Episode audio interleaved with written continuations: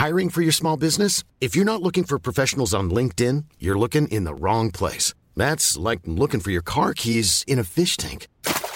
LinkedIn helps you hire professionals you can't find anywhere else, even those who aren't actively searching for a new job but might be open to the perfect role. In a given month, over 70% of LinkedIn users don't even visit other leading job sites. So start looking in the right place. With LinkedIn, you can hire professionals like a professional. Post your free job on linkedin.com slash people today.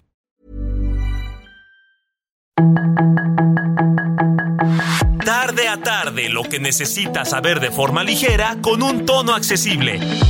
Solórzano, el referente informativo.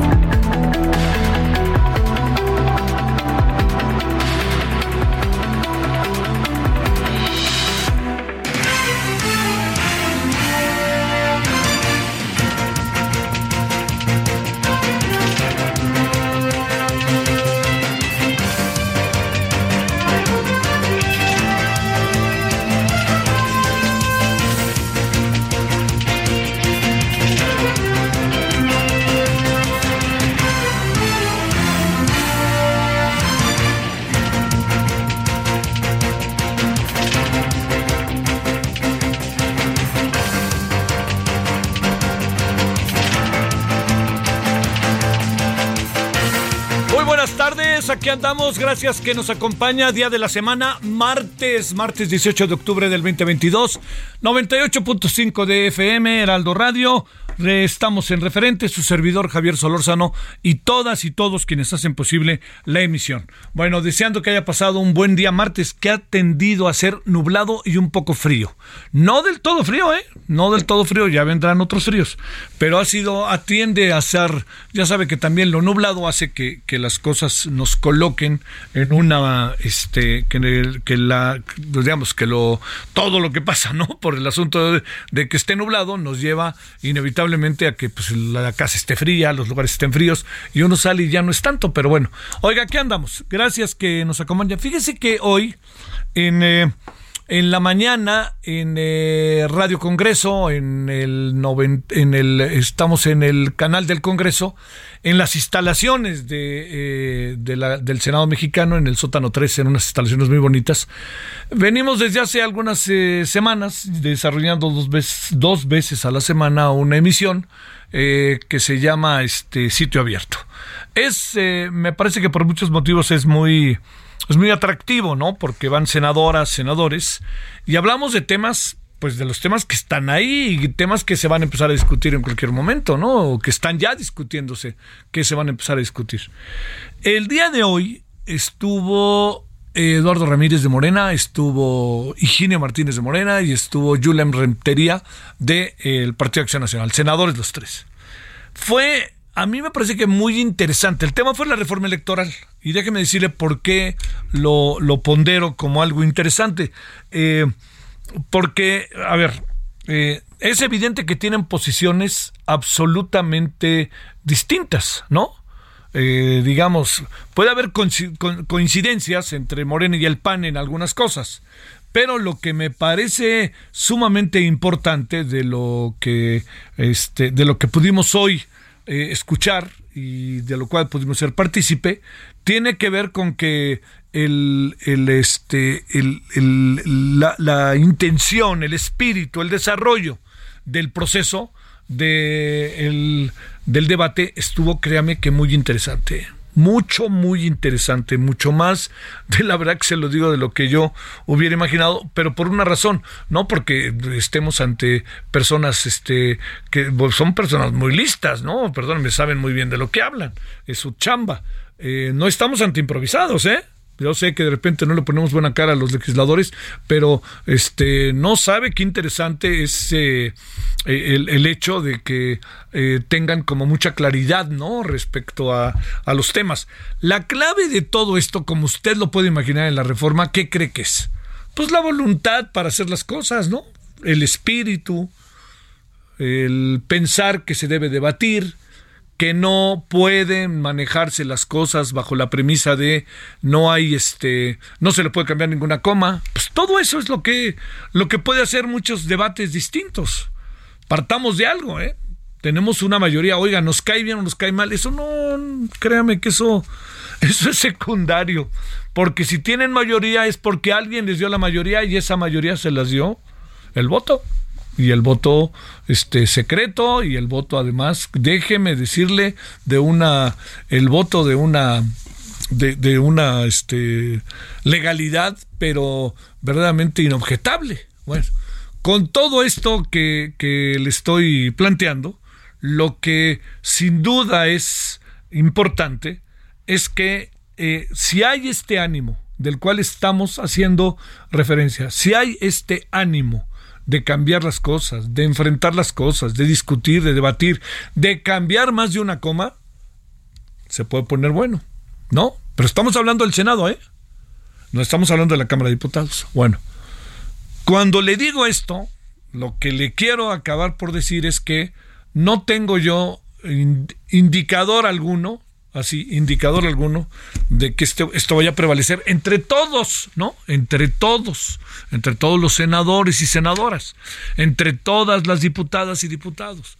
Porque de repente, ya sabe, desde Palacio Nacional el inquilino mete el acelerador y cuando mete el acelerador dice, esto es así y así, punto, no más vueltas, no le quite nada. Y entonces, pues los que eran debatientes y los que eran discutidores, los que presentaban todos sus argumentos, pues se viene para abajo y entonces ya queda el asunto, así se lo digo, como, bueno, o no queda, ¿no? Porque si nos atenemos a lo que dijo el Alito, dijo no vamos a aceptar por ningún motivo este la reforma electoral. Y por lo que ha dicho el PAN, otro tanto, y lo que ha dicho el PRD, por más pequeñito que es el PRD, pues es otro tanto, ¿no? Entonces, sin esos votos no alcanza.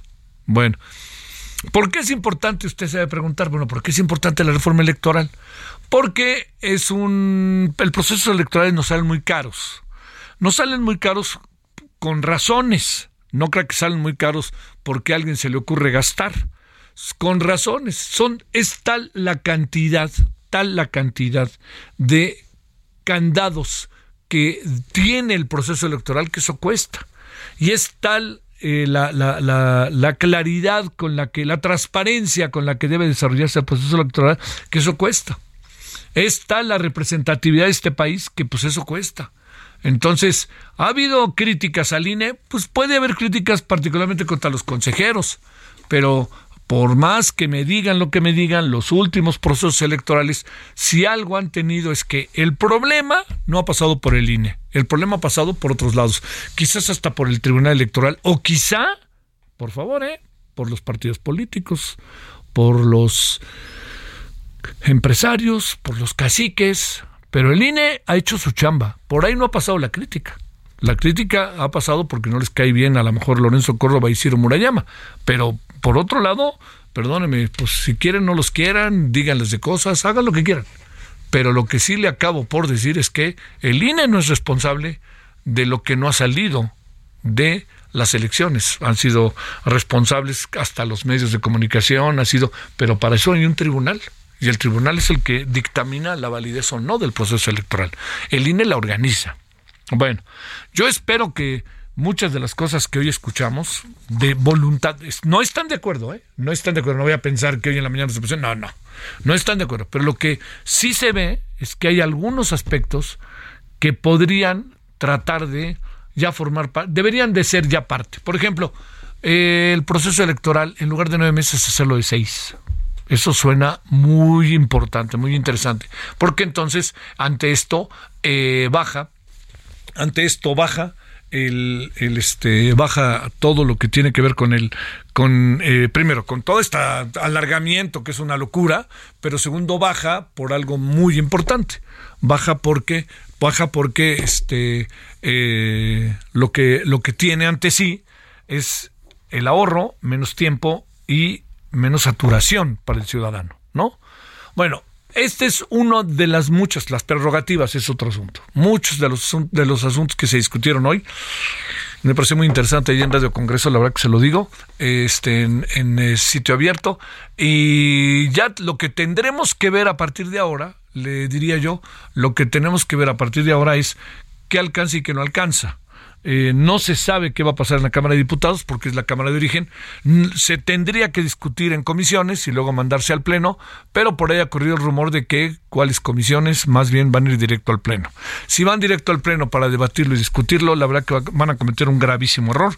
Yo creo que hay que armar, desarrollar el proceso de la manera más clara diría yo, eh, previo a mandarlo al Pleno, en donde va a haber muchas, muchas diferencias más que coincidencias. Muchas.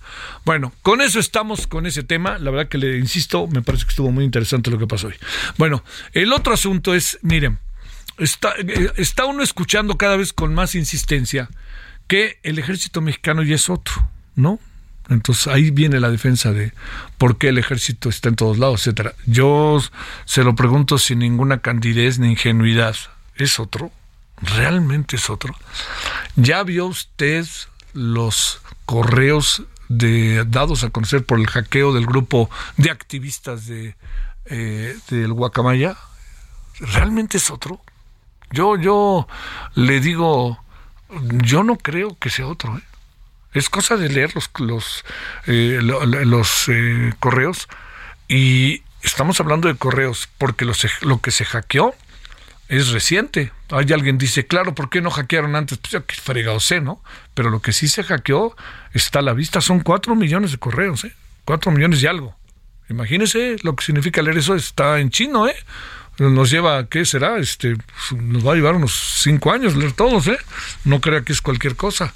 Bueno, todo esto, lo que le planteo es eh, el, el, uno de los errores que creo que comete el gobierno, que no sé si son errores o tiene toda una intención propagandística, es en el momento en que el, este eh, cada vez que se habla del momento en que empezó este sexenio, se habla de que a partir de ese momento las cosas cambiaron y que han venido cambiando el ejército, perdónenme, en esencia no ha cambiado.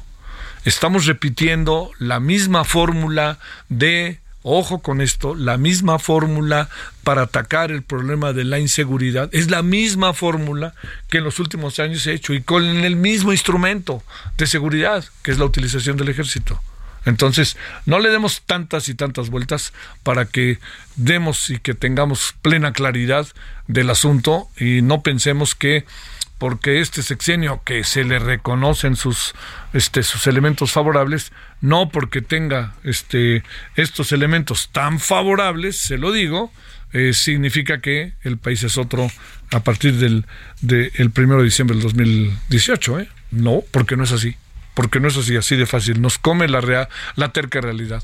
Bueno, seguiremos con el tema. Le agradecemos que nos acompañe. Parece que ya hablaron los presidentes de México y Estados Unidos, el señor Biden, el señor López Obrador. Eh, hablaron, todo indica del diario, del este del diálogo de alta seguridad. No, no todavía no, ahorita en cualquier momento le contamos de qué conversaron qué fue lo que pasó y a qué conclusiones que llegaron conclusiones. No se le olvide que traemos también ahí el tema que no hay tal desistimiento, como dijo el presidente López Obrador el viernes en la mañana, y también hay otra variable que es sumamente importante respecto a, a todo lo que tenga que ver ahorita entre México y Estados Unidos, que es que seguramente nos la pasaremos 15 días auténticamente en ayunos y en ayuno por la razón de que el 8 de noviembre hay elecciones intermedias en Estados Unidos y esas elecciones son muy importantes para el señor Biden, pero sumamente importantes porque todo lo que iba caminando con la adversidad, simplemente hace seis meses, un año, todo lo que tenían esa adversidad, le quiero decir que las cosas han cambiado y parece que se ha ido recuperando paso a paso. No significa que ya está recuperado, pero significa que ya no está tan, tan contracorriente como estaba. Bueno, yo le agradezco que nos acompañe muchísimo. Estamos a las 17.13 en la hora del centro. Y si a usted le parece, vámonos directamente con los temas de, pues de hablar, seguridad, inseguridad. Vámonos con ellos. Solórzano, el referente informativo.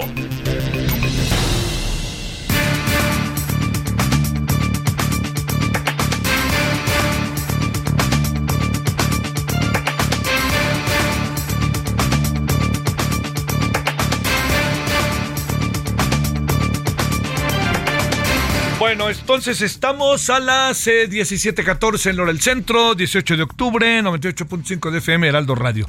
Rubén Salazar Vázquez, director de consultoría en comunicación y gestión de riesgos, Etelect. Querido Rubén, gracias. ¿Cómo has estado? ¿Qué tal, estimado Javier? Muy bien, muchas gracias por la invitación y un saludo a todo el auditorio. Bueno, entramos con algo que es una disminución de la percepción de inseguridad, pero al fin y al cabo una percepción muy alta todavía del 64.4%. ¿Qué refleja esta baja de 3%? ¿Qué refleja la situación cotidiana y la terca realidad? Pues mira, generalmente siempre hay una discrepancia ¿no? muy importante entre los datos de percepción en materia de seguridad y la realidad que vivimos en términos de violencia homicida, ¿no? Principalmente que sí ha roto los récords, ¿no? Al menos de los últimos dos sexenios.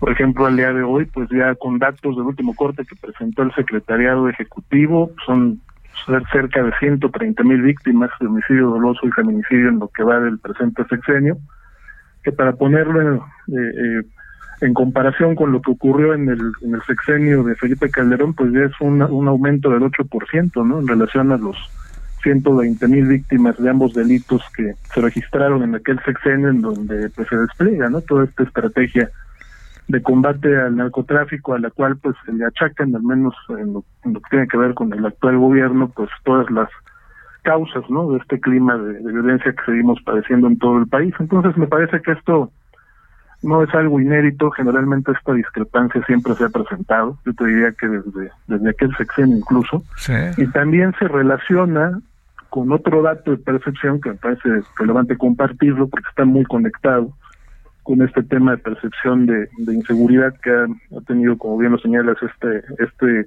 declive, con el dato de percepción en materia de confianza sobre instituciones y actores, donde, por ejemplo, las Fuerzas Armadas pues siempre han gozado ¿no? una, de una confianza muy importante. Por ejemplo, el 100% de la población, pues el 73%, que fue el último dato que dio a conocer INEGI en su encuesta, confía en la Guardia Nacional. Uh -huh. Perdón, en, en, las Fuerzas Armadas. En, las Fuerzas en la Guardia Nacional sí. es el 63%, que también es un nivel muy alto pero que no difiere de los niveles de confianza que teníamos desde el sexenio de Calderón. Es decir, la, la, población en México siempre ha confiado mucho en sus Fuerzas Armadas, incluso en la Policía Federal, todavía en aquel entonces, hasta los últimos meses del gobierno de Peña, incluso andaba en niveles del 52, 53%, no así en las policías locales, que tienen niveles de confianza del 33% de la población. ¿no? Entonces, esto no es algo nuevo y me parece que es también reflejo de una estrategia que aun cuando ha, apostado por el uso de las Fuerzas Armadas en tareas de seguridad pública, y ahora peor aún, ¿no? Eh, militarizando totalmente la estructura y mando de la Guardia Nacional que sustituye o reemplaza a la Policía Federal, que era una, una institución policial con mando civil, pues esto no ha garantizado o no ha contribuido en la disminución ya de lo que tiene que ver con la incidencia de delitos, eh, sobre todo relacionados con homicidios, dolosos, con feminicidios, que son los que, pues hasta el día de hoy me parece no no terminan de reflejar que haya una estrategia efectiva si le sumamos además también el aumento en las desapariciones.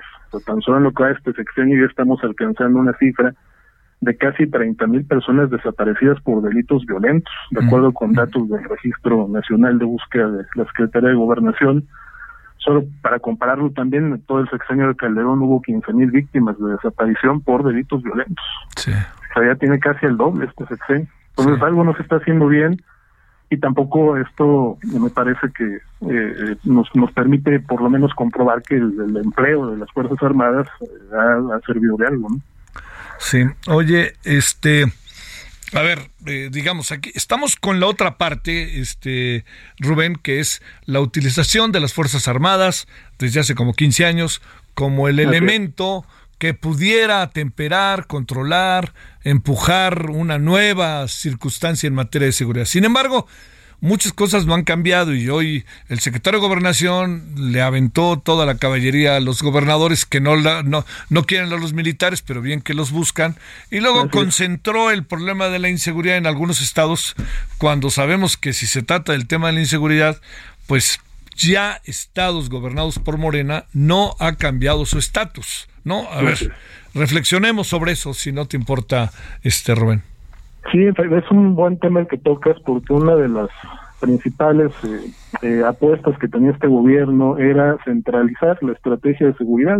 ellos pensaban que en la medida en que había todavía muchos gobiernos de un partido distinto, pues esto de alguna manera obstaculizaba todas las políticas de seguridad que estaba implementando este gobierno, sobre todo en lo que se refiere a dejar de combatir ¿no? A la delincuencia organizada.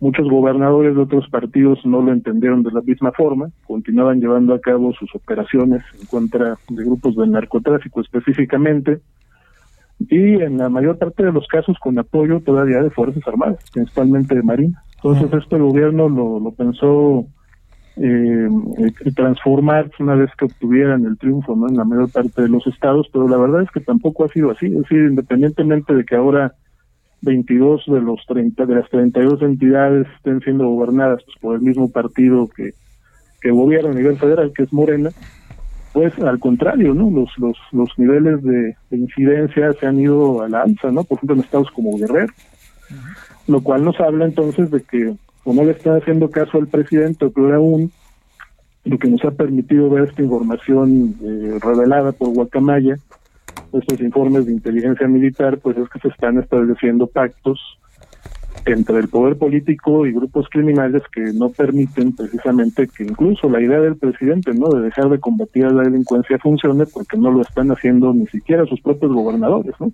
Siguen combatiendo a carteles rivales que además pues también reciben protección institucional de otros gobiernos municipales de distintos partidos o incluso de gobiernos de otros estados para disputarse determinadas rutas. ¿no? Entonces, me parece que es un problema complejo, donde incluso la, la situación política, como lo, lo, pensaba o lo estaba dimensionando, trazando el propio gobierno federal y en concreto el presidente, pues no ha contribuido de ninguna manera a que haya una disminución de, esta violencia, homicidio en el país. Oye, este... Eh con el ejército en las calles hasta 2028 no, no, no, no pareciera que, que, pudiéramos pensar que de manera colateral está pasando algo que permitiera pensar que de aquí al 2028 va a haber algo o cuando lleguemos al 2028 si yo llego les van a decir por qué a lo mejor hasta el 2030 claro y, y también aquí lo que tendremos que preguntarnos es por qué las fuerzas armadas que no solo es ejército no también marina siempre han demandado contar con un marco jurídico para poder operar en labores de seguridad pública. Es una pregunta que se hacían desde el gobierno de Felipe Calderón, es decir, ¿por qué quieren un marco jurídico ¿no? para poder operar en estas tareas otro exclusivas de personal civil, de, instituciones civiles de seguridad, de policías? Me parece que sí tiene, tiene que ver muchísimo, en, en primer lugar, con que la actuación se apegue ¿no? a lo que dicta el marco constitucional, pero en segundo lugar también por el hecho de que la, esta actuación del ejército en tareas de seguridad, eh, Javier, ha derivado en infinidad de violaciones muy graves a derechos humanos.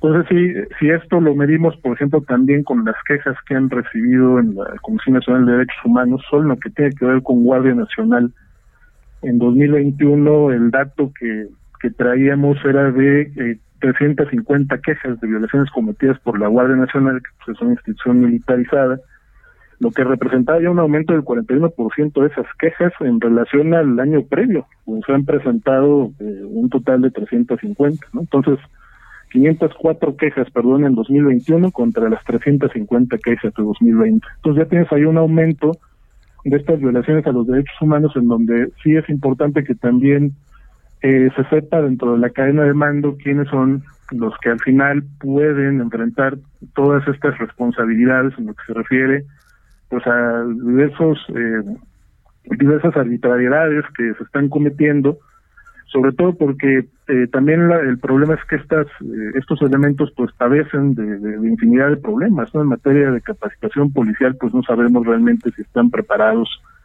para la, para llevar a cabo una detención si ya saben llenar un uniforme policial homologado si saben operar como primer respondiente si están poniendo a los detenidos ante una autoridad ministerial o no y todo esto en lo que ha derivado también es en infinidad de dudas de hasta qué punto también eh, todo esto eh, esté eh, provocando pues un, importante porcentaje de personas desaparecidas ¿no?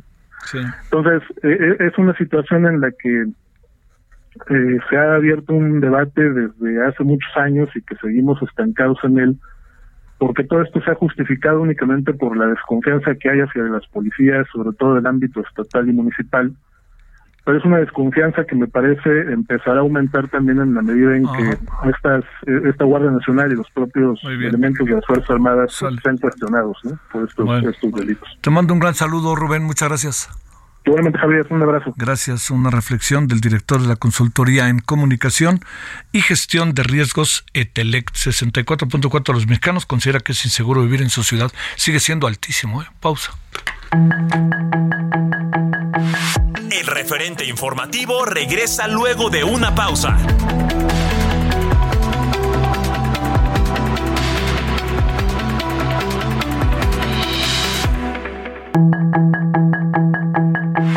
Estamos de regreso con el referente informativo.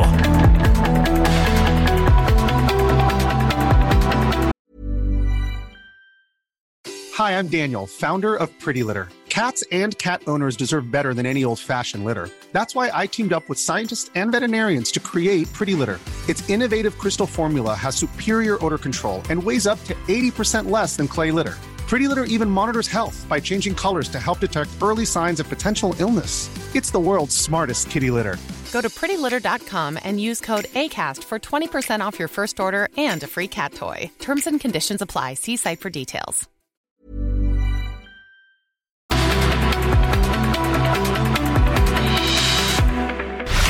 En el referente informativo le presentamos información relevante. 64.4% de la población considera que es inseguro vivir en su ciudad. Suman dos muertos por balacera en el palenque de las fiestas de octubre en Zapopan.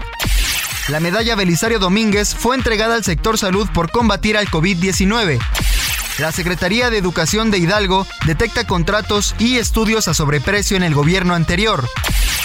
Ciudad de México, entre los estados con más castigo a los criminales, según el Índice Global de Impunidad en México 2022.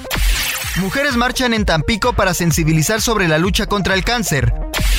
Fórmula 1 dejará derrama económica de más de 15 mil millones de pesos en la Ciudad de México. Al menos dos personas murieron tras el nuevo ataque ruso a Kiev. Investigan a corruptos del Partido Comunista Chino.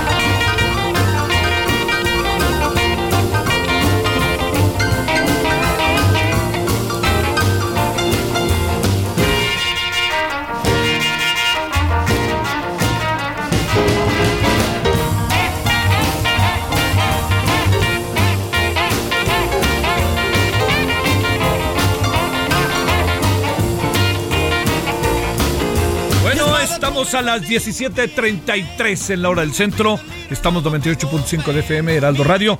Eh, su servidor Javier Solórzano, todo el equipo que hace posible referente. Bueno, es ni más ni menos que Johnny B. Good, que es el señor eh, Chuck Berry. uno de los esta de Johnny B. Good es la que tocan en Back to the Future, ¿verdad? La que toca ahí, sí, este, el, joven estudiante, ¿no? Eh, Chuck Berry eh, nació en 1926, 18 de octubre. Nació en San Luis, Missouri. Es, eh, un, es, es, verdaderamente influyente este hombre. Es muy influyente. Los que saben de rock me lo cuentan, me dicen que sí, verdaderamente es influyente y mucho, muy influyente por cómo acabó haciendo su música y por cómo el ritmo eh, generó, pues, ahora sí que la explosión total del rock and roll. Bueno, vámonos a las 17:34, Chuck Berry.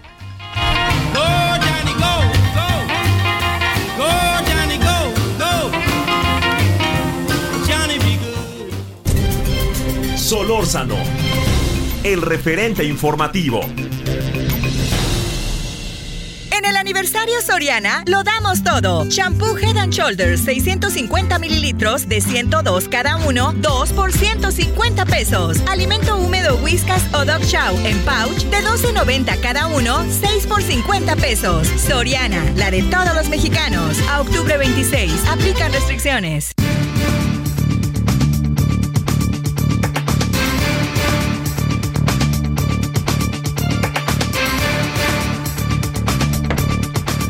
Bueno, le cuento que eh, hay este de estos asuntos que, que se presentan en la vida cotidiana, que le aparecen a personas muchas veces pues, por estar en el peor lugar, en el peor momento, o muchas otras por llamarse igual que otra persona. Eso, ¿quién, ¿quién está exento de ello? Nadie. La clave es lo que hace la justicia. Es ahí donde le diría yo, ahí está la clave de las claves. Bueno, Cristian Vázquez es tía de Pedro Francisco Rodríguez Vázquez. Le vamos a contar de qué se trata. Cristian, muchas gracias, muy buenas tardes. Buenas tardes. Gracias por participar con nosotros.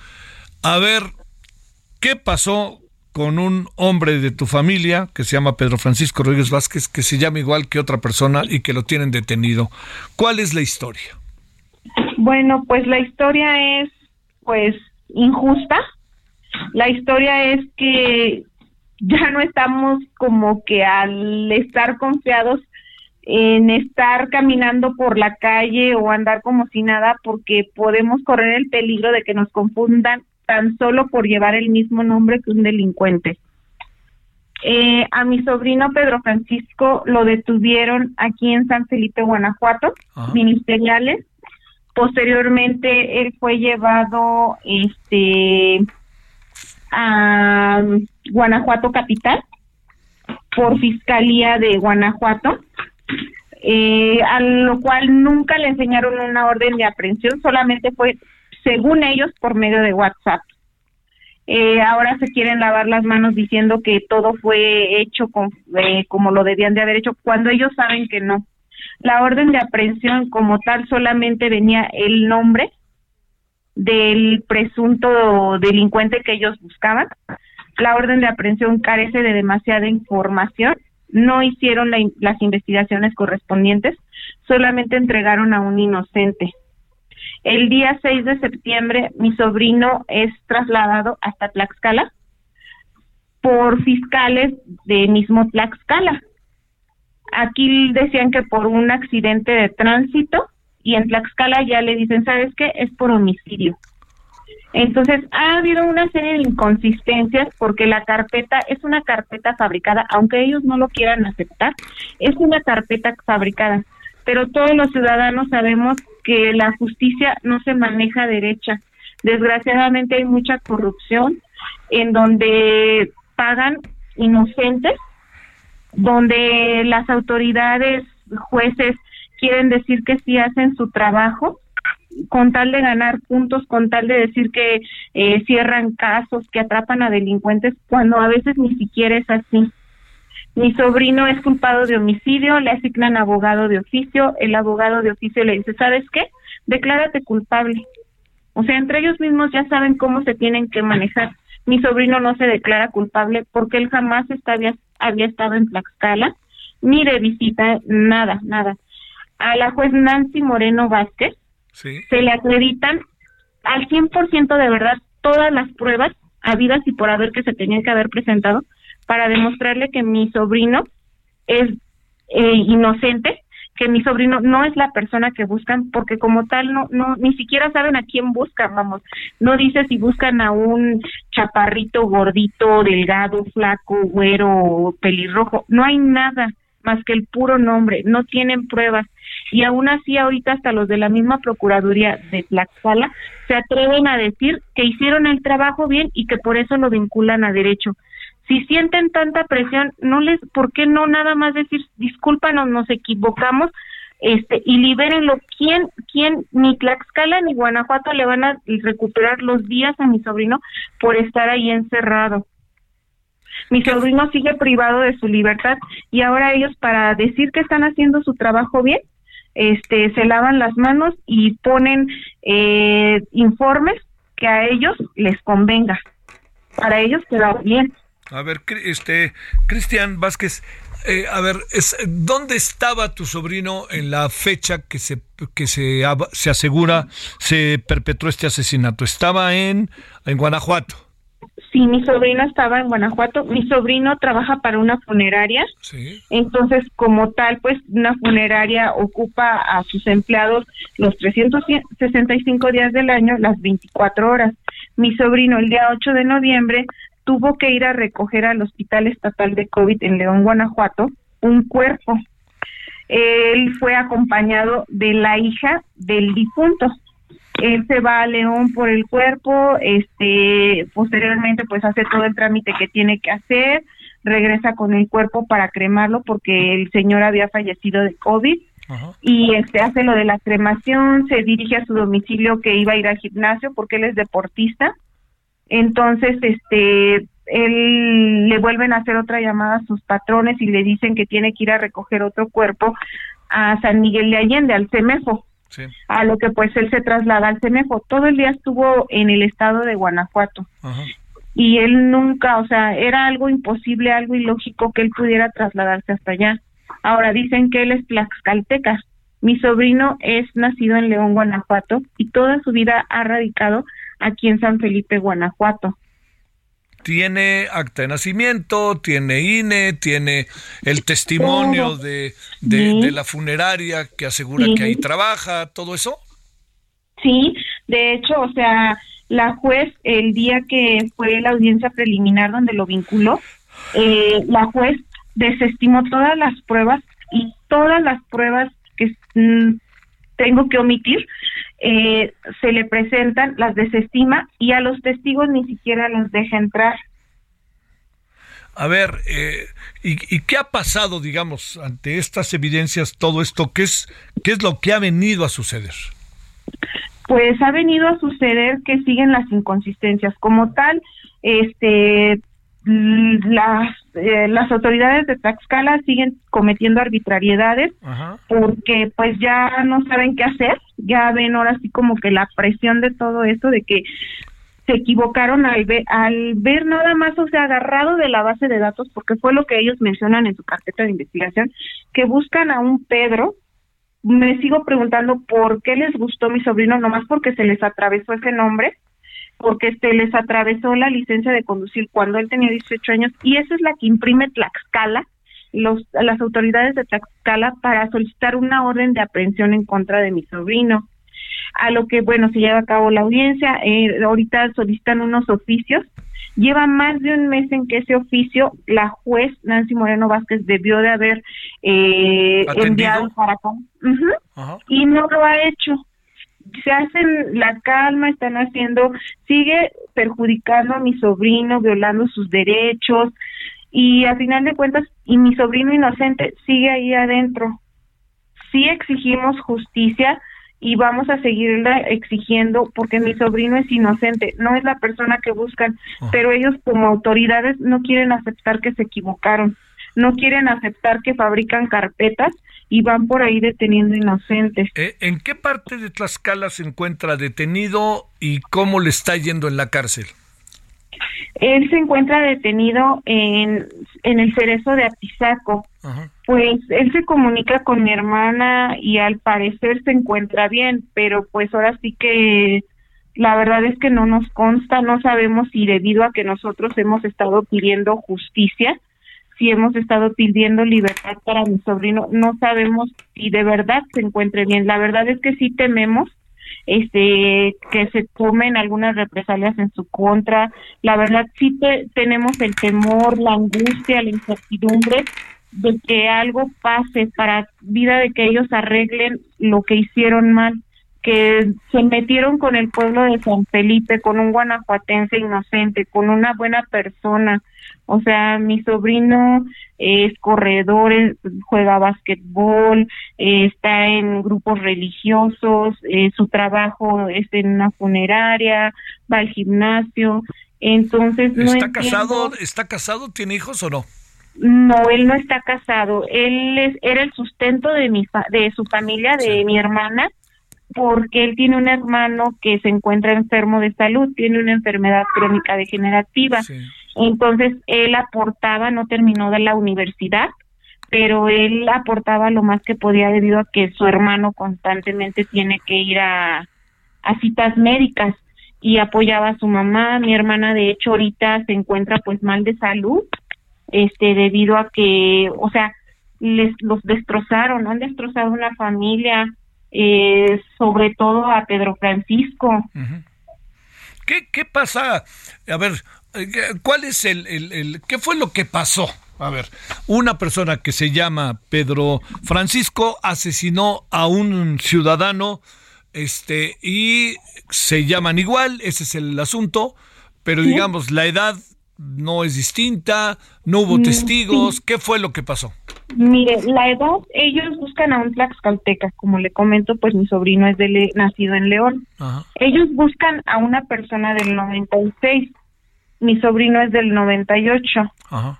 Ellos no tienen eh, características físicas, pruebas, huellas digitales, no tienen la verdad nada para comprobar que buscan a, a mi sobrino. O sea, simplemente le vuelvo a repetir, es por el nombre, es homonimia. Eh, sí, o sea, como tal, o sea, mi sobrino ya ahorita lleva un mes, trece días detenido. Entonces, este, o sea, simplemente fue por el nombre. Todo fue el Oiga, pero ¿cuántos nombres Pedro Francisco Rodríguez Vázquez en este país puede haber? Pero que varios, ¿no?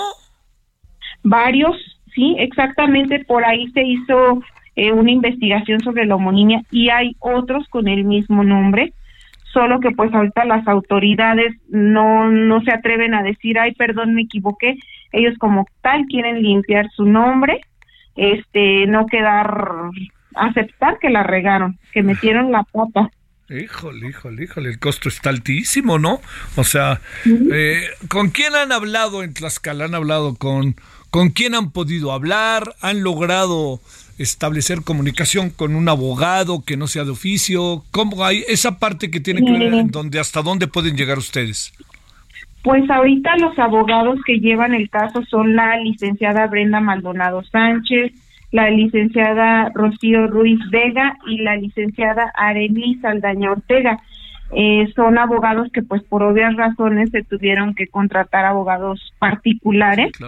Y él, estas tres licenciadas son quienes están representando por el momento a Pedro Francisco, mi sobrino, por ahora sí que todas las inconsistencias que hay y las injusticias que se están cometiendo en contra de él.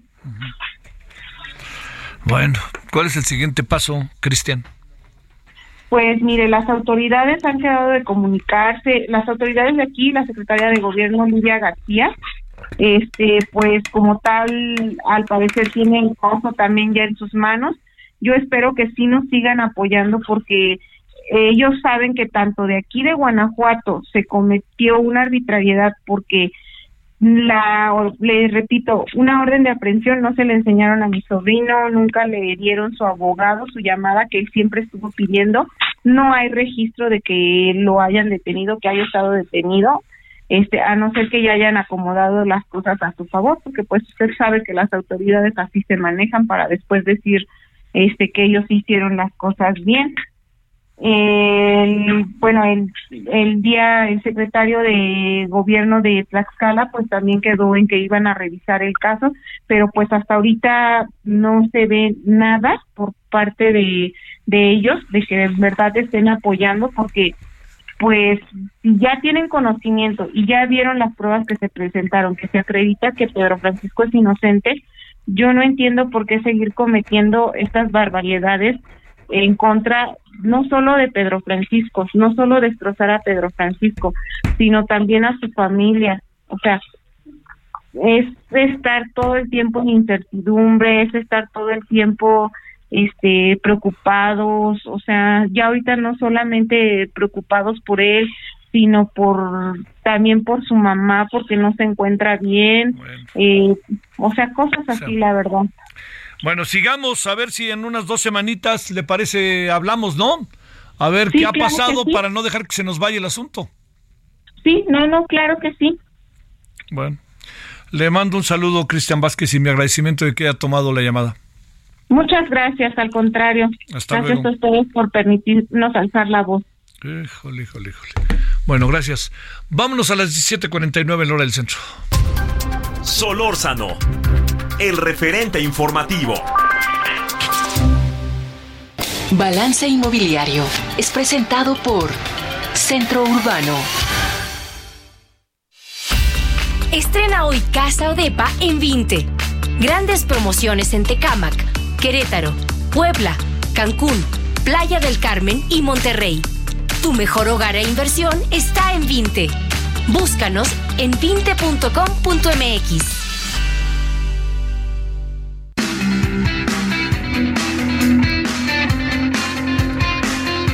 Querido Horacio Urbano, ¿cómo has estado? Buenas tardes. A todo dar, querido Javier, muy buenas tardes, buenas y lluviosas tardes. Buenas y lluviosas tardes. ¿Cómo vamos con el Halloween o con el Día de Muertos? Pues fíjate que con ya salen fantasmas, ¿eh? Con eso del Halloween ya empezaron a hacer cada vez más ruido con el tema del, famoso cártel inmobiliario de la Benito Juárez. Y bueno, pues hay que hablar de lo que está pasando ahí, porque es un tema que evidentemente hay mucho ruido y hay muchas familias que, como ha dicho la jefa de gobierno, se van a tener que preocupar porque vaya, la esencia del problema es que imagínate que un proyecto tenía permiso para cinco pisos y de pronto aparece un permiso que le, que le deja construir dos o tres pisos de más. Esos, esos departamentos pueden estar en problemas porque muchos de ellos fueron, los permisos fueron otorgados en base a que el dueño de la construcción le regalaba al funcionario departamentos en pago por el permiso, la mordida pues, y ahora el problema está que cuando esa persona que compró esos departamentos quiere llegar a escriturar, es muy posible que no pueda porque el permiso no coincide. Entonces, es donde puede ser que esté este problema del, del cártel inmobiliario de la Benito Juárez y tiene que ver, por supuesto, con corrupción que hubo con desarrolladores chuecos y con muchos funcionarios chuecos, varios de los cuales ya están en la cárcel, varios de los cuales están fugados, y esto es un tema importante en la Benito Juárez que evidentemente hay mucho de mucho que tomar en cuenta para lo que pueda venir en los próximos meses, en el próximo año, en materia de oferta de vivienda, de oferta inmobiliaria en toda la zona. ¿Hasta dónde alcanzas a saber, Horacio, dónde empieza y dónde termina el mito del cártel inmobiliario o qué tan cierto es el cártel inmobiliario? Mira, obviamente me parece que decir cártel inmobiliario es un exceso. Hay una pandilla de algún grupo de desarrolladores. Los proyectos que incluso la jefa de gobierno ha dicho que pueden estar en esos supuestos son 40 que para, la Ciudad de México, para la delegación, la alcaldía, la verdad es que no son tantos. Son muchos, obviamente, y más para los que va a afectar, pero son únicamente 40 proyectos, varios de ellos son de la misma empresa, entonces 40 proyectos no equivale a 40 empresas, que son empresarios que vieron la necesidad de hacer la rentabilidad de su negocio construyendo pisos de más fueron con un funcionario para ver si hacía, hacía el favorcito, el favorcito lo pagaron con departamentos y hoy estamos en ese supuesto donde está probado que los funcionarios recibieron esos departamentos con prestanombres, casi todo, en todos los casos, y que los departamentos que quedan por encima de lo que la regulación permitía son los que te digo que van a quedar en el supuesto tan grave de que ya están incluso algunos a punto de ser entregados y no van a poder ser escriturados porque la delegación seguramente eh, interpondrá todo lo necesario para que no cumplen con el permiso, hay una violación al permiso, no van a poder escriturar dueños que en algunos, algunos casos ya pagaron cantidades importantes por, su, por sus departamentos. Oye, este, eh, que hay muchas casas vacías derivado del tema en la Ciudad de México, derivado del tema del COVID y de que se murió la gente y que no se paga? ¿Algo hay de eso o, cómo ves? mira, hay, hay, hay viviendas vacías porque obviamente ha habido una movilidad a partir de la pandemia, pero es más o menos normal lo que debiera pasar en una situación anómala en un mercado inmobiliario. Tenemos una, una, desocupación más o menos de un 8 o 9%, que es bastante estándar. Lo que pasa es que de pronto nos damos cuenta de, temas que antes no notábamos. Hoy nos llama más la atención que haya viviendas desocupadas y obviamente se han hecho mucho ruido con los temas inmobiliarios. Ya hemos estado aquí hablando de las rentas cada vez más caras, de las plataformas, de los de los famosos nómadas digitales. Hay muchos temas que nos han llamado la atención del tema de vivienda. La realidad es que la desocupación de vivienda no, la verdad es que ha sido el mercado lo ha tomado lo ha tomado bien. Desafortunadamente lo que está pasando es que para muchos grupos de población la vivienda va a quedar fuera de su alcance y personas que antes podían rentar en las delegaciones centrales tendrán que emigrar en algunos casos a, las zonas periféricas del, Estado de México o de municipios conurbados, porque seguramente les va a ser muy difícil pagar los altos costos de la vivienda en México. Es un tema de regulación. Todo este tema del cártel inmobiliario tiene que ver con corrupción, sí, pero tiene que ver sobre todo con la falta de claridad en las reglas. Si las reglas fueran claras y todos supiéramos cuántos pisos están permitidos, si estuvieran permitidos cinco pisos al ver el sexto, pegaríamos de gritos todos. Claro. Te mando un gran saludo, Horacio. Muy buenas tardes. Abrazo, querido Javier. Hasta luego. Balance Inmobiliario fue presentado por Centro Urbano. Nos vemos a las 21 horas en hora del centro en referente televisión, Heraldo Televisión 8.1 de televisión abierta. Pásela bien, ahí tarde, adiós. Hasta aquí Solórzano, el referente informativo.